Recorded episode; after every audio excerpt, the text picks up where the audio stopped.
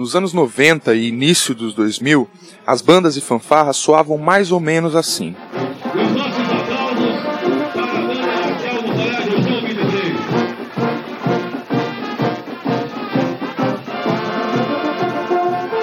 De repente elas passaram a soar assim.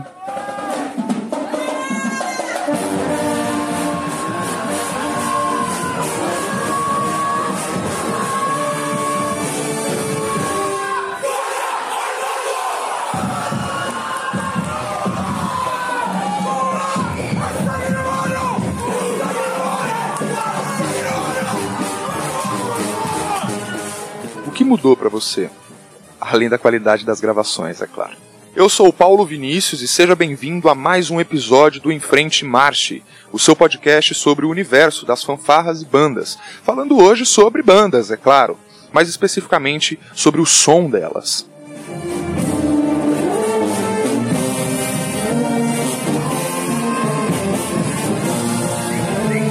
Talvez você nem imagine como as bandas soavam no passado, e isso é absolutamente compreensível.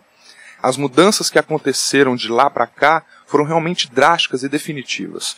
Mas para ajudar, podemos fazer uma comparação prática. Essa é a Famuta, fanfarra municipal de Taubaté, em uma gravação de 1994.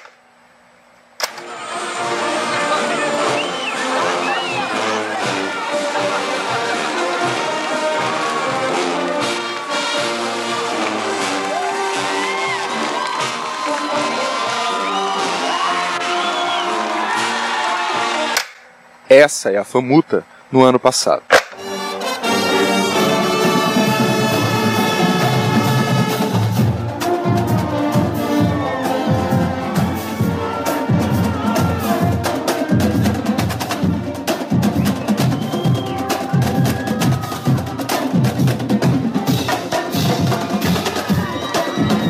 Parece que mudou um pouquinho, né? Provavelmente você percebeu a diferença na percussão, e tá certo.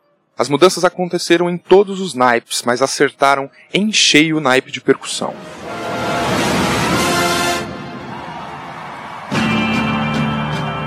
Ladies and gentlemen, the Blue Coats!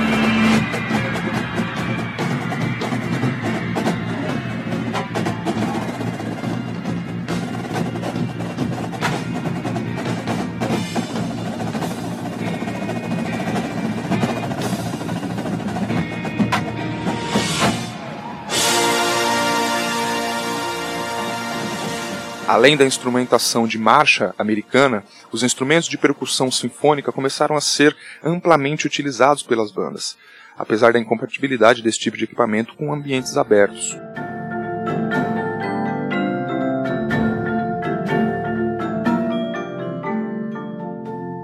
Mesmo assim, a percussão passou a ser mais sofisticada e as bandas de percussão foram além das liras e começaram a tocar músicas específicas para grupos de percussão.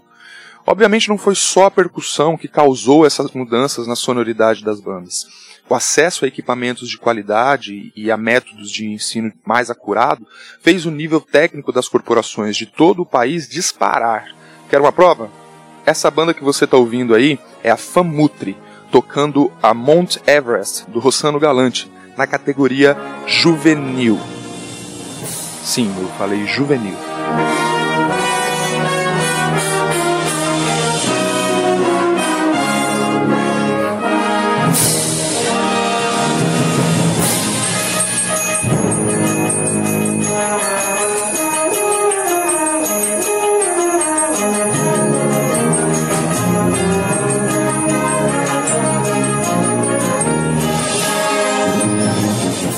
Comecei a tocar em uma fanfarra infantil aqui da minha cidade, uns 16 anos atrás. Qual não foi a nossa surpresa quando a fanfarra recebeu a instrumentação de marcha americana?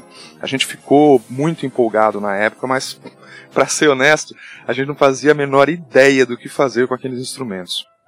Nessa época nós usávamos bumbos fuzileiros, caixas claras com talabartes amarrado na cintura, acessórios e o rototom.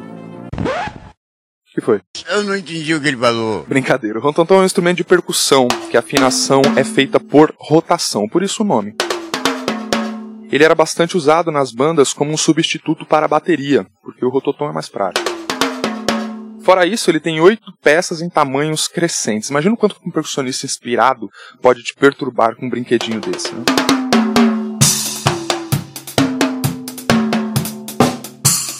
O motivo para o uso do rontonton é muito simples. As bandas tocavam músicas populares na maioria das vezes. Tanto as músicas de marcha quanto as peças de confronto eram músicas do cinema ou sucessos da música pop.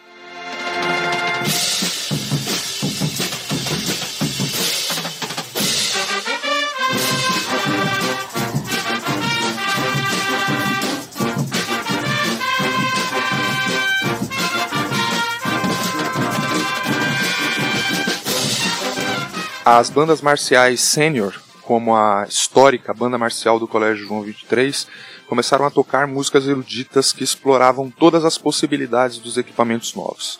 As peças populares ficaram restritas às músicas de marcha, e mesmo assim, os arranjos delas eram claramente desenvolvidos para marching bands e drum corps. Infelizmente, essas novidades não eram para todas as corporações.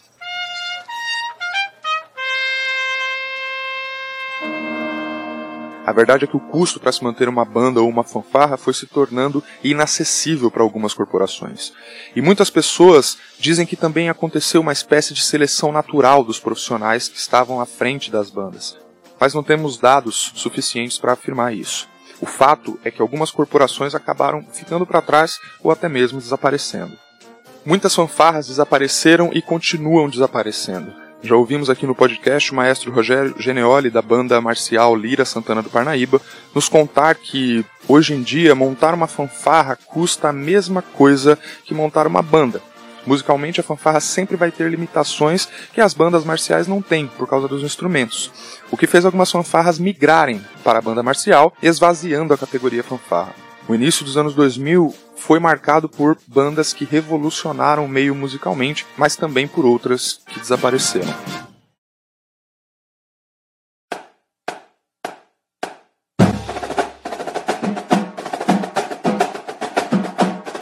Mas lá na fanfarra nós fazíamos todo o possível para estar à altura das corporações famosas e cheias de estrutura e tal. Valia afinar fuzileiro como se fossem bumbos polifônicos, colocar fita nas peles das caixas com abafadores para tentar se aproximar do som das caixas americanas. Aliás, um dos meus colegas de banda desenvolveu um dos melhores abafadores, mais eficientes de todos os tempos. Era um absorvente feminino colado na pele da caixa. Né? Pelo menos o som não vazava. Não, Essa experiência, apesar de um pouco estranha, também nos ensinou muito sobre trabalhar com o que tínhamos em mãos, ser criativos e principalmente não se deixar abater por causa das adversidades. Nessa fase estudamos muito o funcionamento dos instrumentos para poder adaptá-los. E eu tenho certeza que a gente aprendeu muito mais sobre percussão que os nossos concorrentes.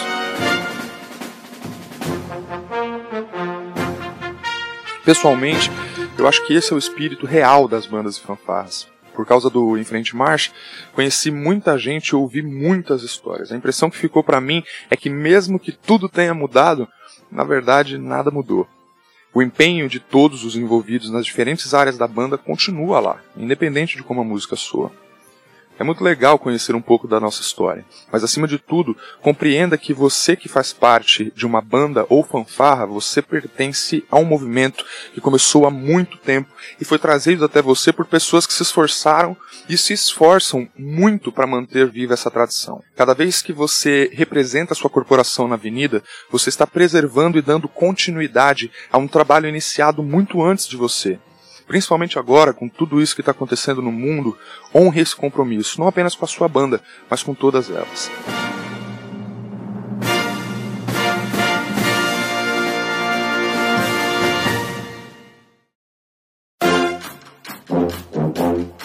Mas e aí, eu quero ouvir de você, qual mudança nas bandas e fanfarras ficou faltando nesse episódio? Deixa aí nos comentários desse episódio o que, que, você acha que ficou faltando por aqui. Segue a gente nas redes sociais, no arroba March, e a gente se vê na semana que vem. Um abraço, tchau, tchau.